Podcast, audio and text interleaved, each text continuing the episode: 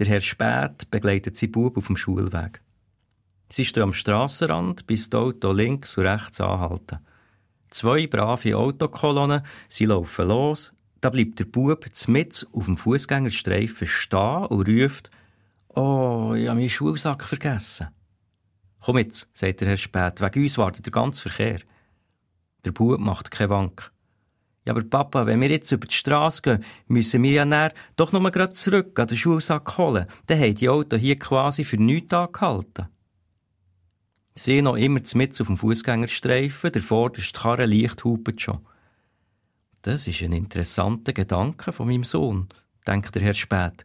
Wir könnten natürlich jetzt einfach umkehren, den Schulsack holen und dann stehen wir wieder am Strassenrand und die nächsten Autos müssen anhalten, obwohl die nicht müssten halten, wenn wir jetzt alles dabei hätten.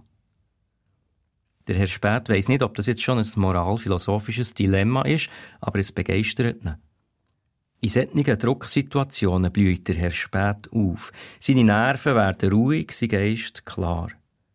So machen wir's, sagt er. Bub, du gehst zurück an den Schulsack holen und ich halte sicher die Stellung. Der Bub kehrt um, der Herr Spät bleibt mit auf dem Fußgängerstreifen stehen und das vorderste Auto rollt bedrohlich auf ihn zu. Rundum nicht die entspanntesten Gesichter hinter den Windschutzscheiben. Am liebsten würde er spät allen erklären, dass heute und hier im Gesamten weniger Auto aufgehalten werden, dass weniger Reifengummi abgerieben wird, dass sie gerade etwas Gutes für die Gemeinschaft tun. Es wäre ein Moment für alle, stolz zu sein.